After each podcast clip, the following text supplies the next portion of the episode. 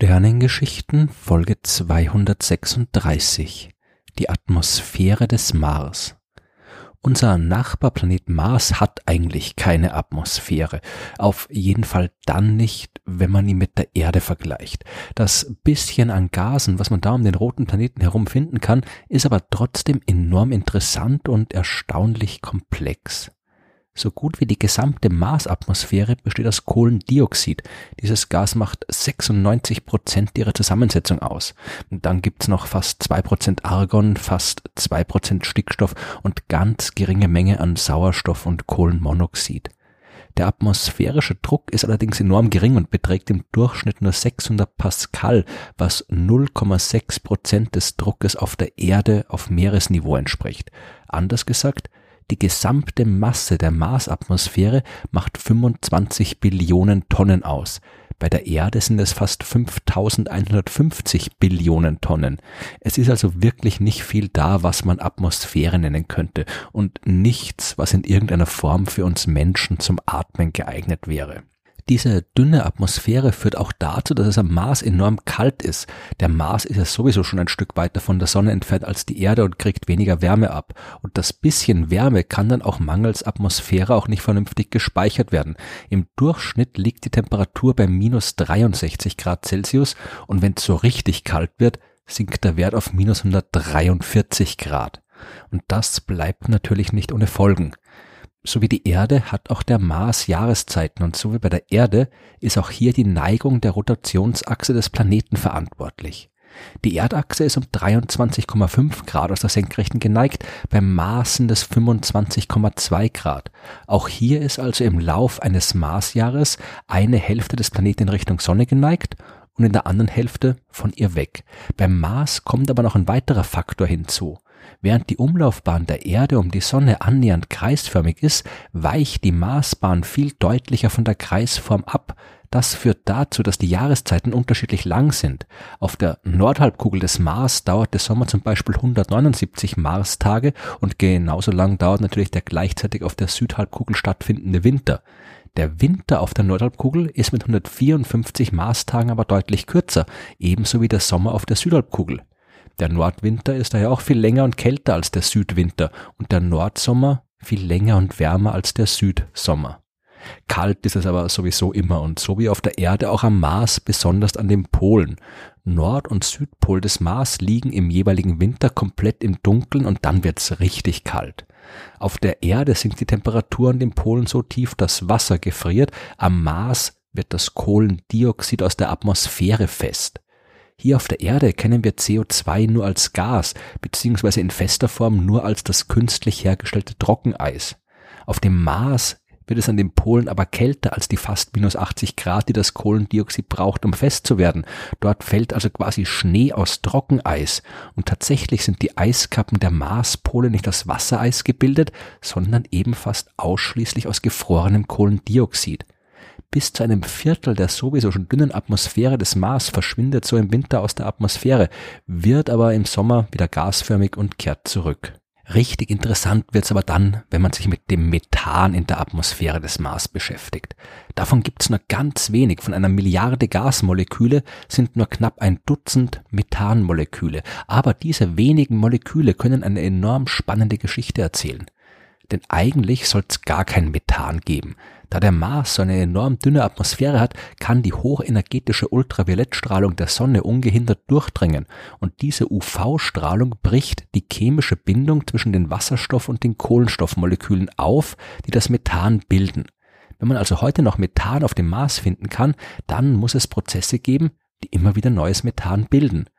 Ein solcher Prozess könnte die sogenannte Serpentinisierung sein. So nennt man eine chemische Reaktion zwischen dem auf dem Mars häufig vorkommenden Mineral Olivin und Kohlendioxid zusammen mit Wasser, das tief im Boden des Mars in gefrorener Form vorkommt. Methan könnte auch entstehen, wenn es auf dem Mars Vulkanismus gibt. Das war früher mit Sicherheit der Fall. Wir haben auf dem Mars jede Menge erloschene Vulkane entdeckt, unter anderem den Olympus Mons, der mit seiner Höhe von 25 Kilometern nicht nur der größte Vulkan, sondern auch der größte Berg des Sonnensystems ist. Aber alle Raumsonden und Marsrover haben bis jetzt keine Anzeichen dafür gefunden, dass auf dem Mars auch in der Gegenwart noch Vulkane ausbrechen. Neben den geologischen Quellen gibt es noch eine zweite Art von wichtigen Prozessen, die Methan erzeugen können. Und zwar der Stoffwechsel von Lebewesen. Mikroorganismen können Methan freisetzen und dass sie das auf der Erde tun, wissen wir schon lange. Aber trotz intensiver Suche hat man auf dem Mars noch keine Spuren von Leben entdecken können. Aber es ist nicht unmöglich, dass im gefrorenen Boden vielleicht doch irgendwelche Mikroorganismen leben und Methan erzeugen. Das Methan am Mars ist jedenfalls da und es muss irgendwo herkommen. Aber noch wissen wir nicht genug darüber. Wenn das Methan aus geologischen Quellen stammt, dann sollte gleichzeitig auch Schwefeldioxid erzeugt werden. Bei biologischen Quellen wird es von Ethan begleitet. Schwefeldioxid ist bis jetzt in der Atmosphäre nicht entdeckt worden. Wenn es vorhanden ist, dann müssen es weniger als 0,2 Moleküle pro Milliarden Gasmoleküle sein. Aber immerhin hat man schon ein bisschen Schwefeldioxid in einer Gesteinsprobe gefunden, die der Mars Rover Curiosity im Jahr 2013 untersucht hat. Bei Ethan sieht's ähnlich aus. Man hat nichts gefunden und die Obergrenze auf 0,2 Moleküle pro Milliarde Moleküle gesetzt. Wo das Methan auf dem Mars herkommt und ob es vielleicht aus biologischen Quellen stammt, bleibt also vorerst ungeklärt. Zukünftige Missionen zum Mars, die bessere Messinstrumente an Bord haben können, die können dieses Rätsel aber hoffentlich lösen. Aber immerhin wissen wir, warum der Mars so eine dünne Atmosphäre hat. Der Hauptgrund dafür ist seine geringe Masse. Der Mars hat nur knapp 10% der Erdmasse und schon allein deswegen viel weniger Gravitationskraft, mit dem er seine Atmosphäre festhalten kann. Gasmoleküle, die sich ausreichend schnell bewegen, können so ins All entkommen und verschwinden. Viel wichtiger ist aber das, was die geringe Masse im Inneren des Planeten verursacht. Die Erde hat einen metallischen Kern, der zum Teil flüssig ist, und diese sich bewegenden Metallmassen erzeugen ein Magnetfeld und das schützt uns vor dem Sonnenwind. Der Mars hat ebenfalls einen Kern aus Eisen und früher war er ebenfalls zum Teil flüssig. Der Mars wird also früher ebenfalls ein Magnetfeld gehabt haben. Dann aber ist der Mars ausgekühlt. Das tut die Erde natürlich auch, aber die ist viel größer und das Abkühlen dauert länger. Die Erde hat in ihrem großen Kern auch viel mehr radioaktives Material, das mit seiner Zerfallswärme die Temperatur heiß genug hält. Der kleine Mars ist nicht nur viel schneller abgekühlt als die Erde, sondern hatte auch viel weniger radioaktives Material, das diese Abkühlung verlangsamen hätte können. Kurz gesagt, der Kern des Mars ist fest geworden, das Magnetfeld ist verschwunden und der Planet war dem Sonnenwind schutzlos ausgeliefert.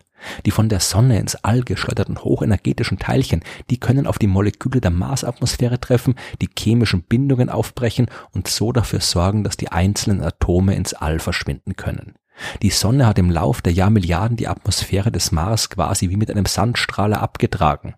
Dass dieser Prozess auch heute noch stattfindet, hat die Marssonde Maven der NASA auch konkret und vor Ort gemessen. Die Marsatmosphäre ist also dünn, nicht zum Atmen geeignet und wird immer weniger.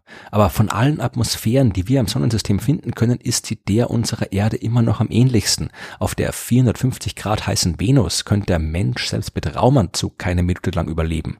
Auf dem Saturn und Titan mit seiner dicken Stickstoffatmosphäre ist es mit minus 180 Grad viel zu kalt. Der Rest der Himmelskörper im Sonnensystem hat keine nennenswerte Atmosphäre, beziehungsweise keine Oberfläche, auf der wir herumlaufen könnten. Aber an einem Sommertag auf dem Mars wären eine leichte Jacke, ein Helm und eine Sauerstoffflasche eigentlich ausreichend, um einen Spaziergang im Freien unternehmen zu können. Und wenn wir irgendwann mal auf dem Mars spazieren gehen, dann finden wir vielleicht auch endlich heraus, ob es dort Leben gibt oder nicht.